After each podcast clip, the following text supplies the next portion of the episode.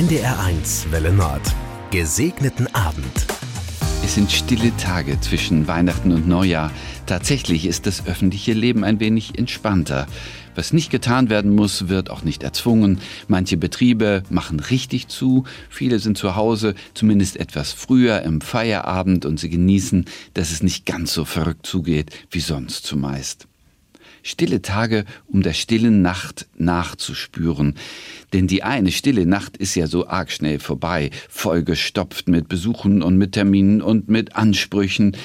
Einige kommen gar nicht gut zurecht mit den Weihnachtstagen, in denen von der stillen Nacht gesungen wird, es aber in Wahrheit ziemlich laut und unruhig zugeht.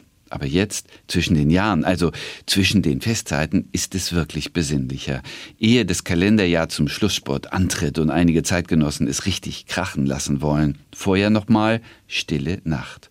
Alles schläft. Erschöpfung, aber auch Erholung, ein erfrischendes Ausatmen. Nur das heilige Paar hält sich wach, weil sie gar nicht mehr wegschauen wollen von dem Kindchen, das da liegt und nichts ist als einfach nur wonnig und bezaubernd.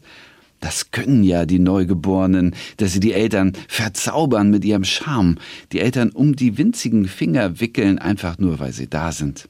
Ein Staunen. Liebe lacht aus diesem kleinen Mund, was da draußen an Unruhe und Wahnsinn sein mag. Hier drinnen ist alles fein. Ein Moment totaler Harmonie. Maria weiß das. Sie war schon vorher berührt von heiliger Kraft. Sie hat einen Sinn dafür.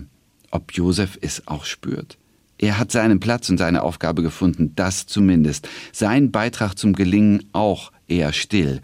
Hauptsache das Kleine wacht nicht auf. Einen gesegneten Abend wünscht Ihnen Friedemann Magor, Pastor in Husum.